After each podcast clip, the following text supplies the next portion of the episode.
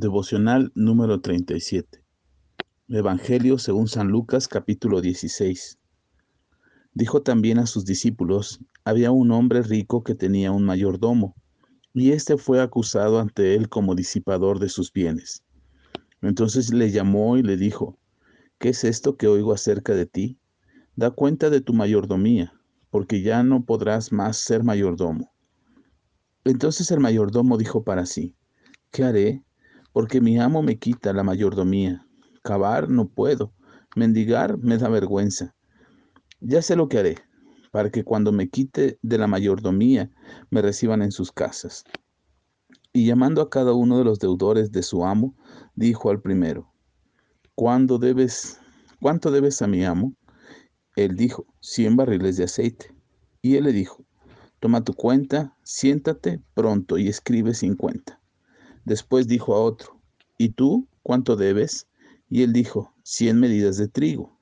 Él le dijo, toma tu cuenta y escribe ochenta. Y alabó el amo al mayordomo malo por haber hecho sagazmente, porque los hijos de este siglo son más sagaces en el trato con sus semejantes que los hijos de luz. Y yo os digo, ganad amigos por medio de las riquezas injustas, para que cuando estés, éstas falten o reciban en las moradas eternas. Y el que es fiel en lo muy poco, también en lo más es fiel. Y el que en lo muy poco es injusto, también en lo más es injusto. Pues si en las riquezas injustas no fuisteis fieles, ¿quién os confiará lo verdadero?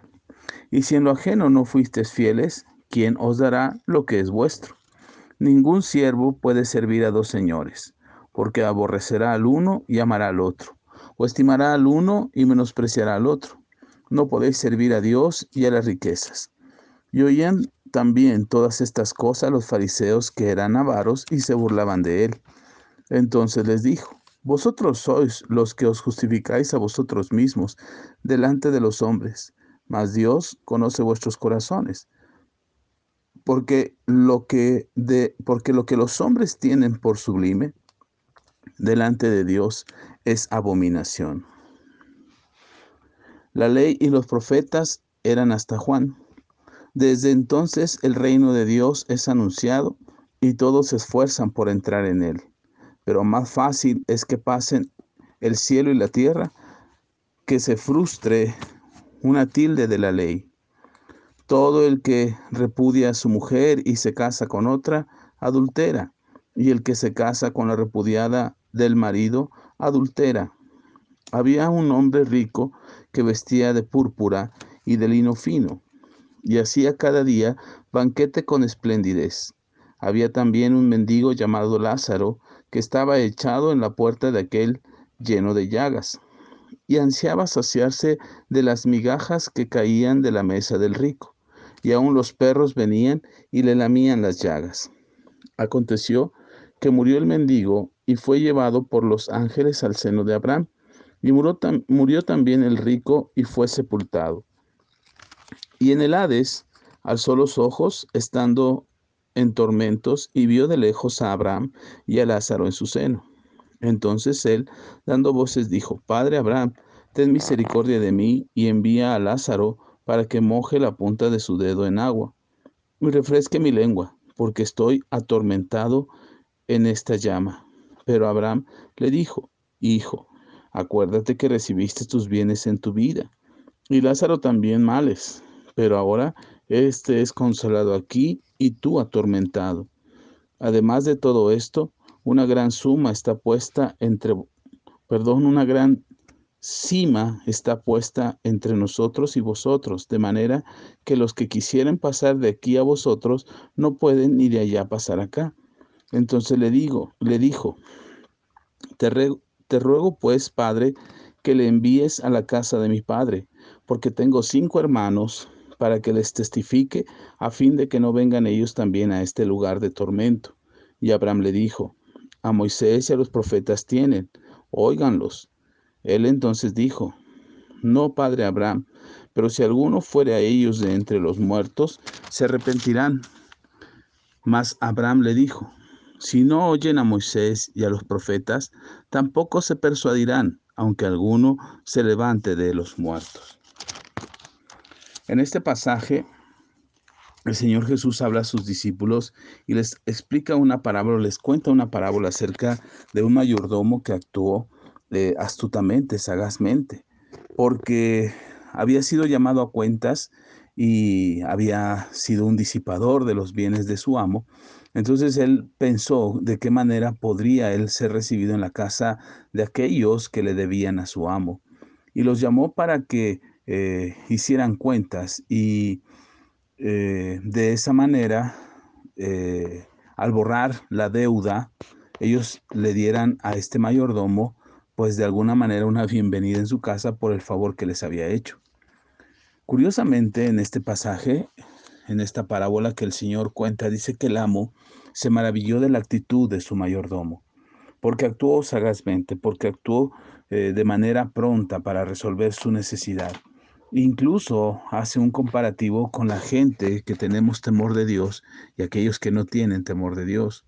Y hizo una comparación que tal pareciera que el Señor Jesús dice que seamos astutos, que seamos sagaces, que saquemos ventaja en el momento que podemos hacerlo.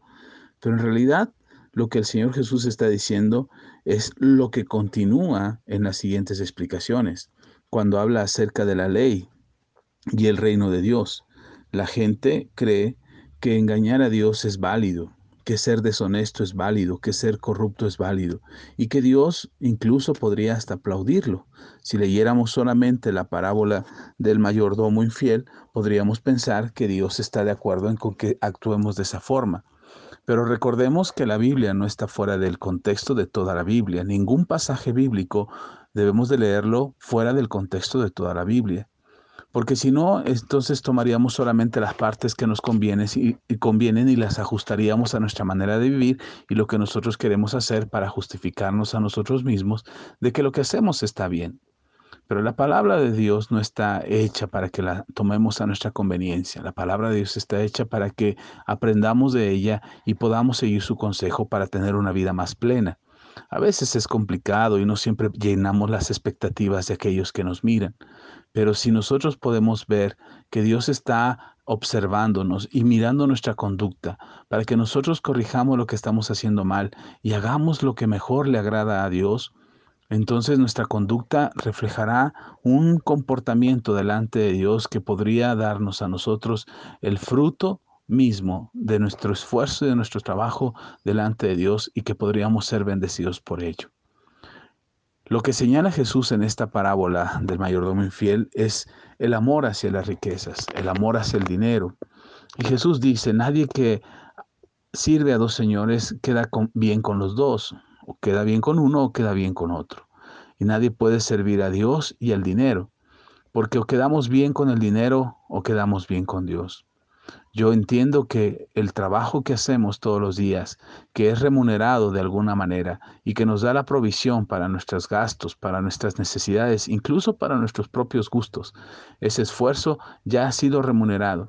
Pero no vivimos amándolo, amando el dinero, porque de esa manera terminaríamos aborreciendo a Dios. Entonces la observación de Jesús es que no amemos al dinero, sino que tengamos un corazón dispuesto para Dios porque no seamos ni avaros, para que no seamos codiciosos, para que no seamos como los fariseos que estaban ahí observando y que se burlaban de Jesús. Jesús, en ese momento que los ve, les dice a ellos, ustedes se justifican a ustedes mismos porque ustedes aman el dinero, pero Dios, lo que ustedes, lo que el hombre considera sublime o maravilloso, para Dios es abominación. Es decir, es maldición, es algo que no le agrada. Después Jesús cuenta una parábola de Rico y Lázaro. Esta es una parábola que nos cuenta, que nos hace ver más bien el mundo espiritual y la relación que tenemos con los muertos y los muertos con nosotros. Y algo que me gustaría dejar en tu corazón en este devocional es que los muertos no tienen contacto con los vivos, ni los vivos podemos tener contacto con los muertos. No hay forma, no hay manera. Son dos dimensiones distintas y son dos mundos distintos. Por eso dice la escritura que el hombre es necesario que muera una sola vez y después de esto el juicio delante de Dios. Entonces, si podemos entender y puedes leer el pasaje de Lucas capítulo 16 del versículo 19 al versículo 31, te darás cuenta que la relación entre los vivos y muertos no es posible. Los muertos, muertos están delante de Dios, esperando el momento, sabiendo que vendrá el día del juicio, pero siempre lejos del mundo de los vivos. Y los vivos no podemos entrar a la dimensión de los muertos a menos que hayamos muerto. Oremos pues. Padre, muchas gracias por tu palabra, porque tu palabra es verdad. Te pedimos, Señor, que nos ayudes, que nos ayudes a entender lo que quieres con nosotros, que pongas en nuestro corazón certeza y convicción para que actuemos correctamente, que no busquemos la, con codicia y con avaricia, ni con deseos engañosos del corazón la prosperidad de este mundo pero sí podemos anhelar tu bendición y saber que tú nos amas y nos bendices y nos quieres con éxito y nos quieres bendecidos, pero no amando las cosas de este mundo, no codiciando el dinero ni las riquezas de este mundo, mucho menos deseándolas de manera deshonesta.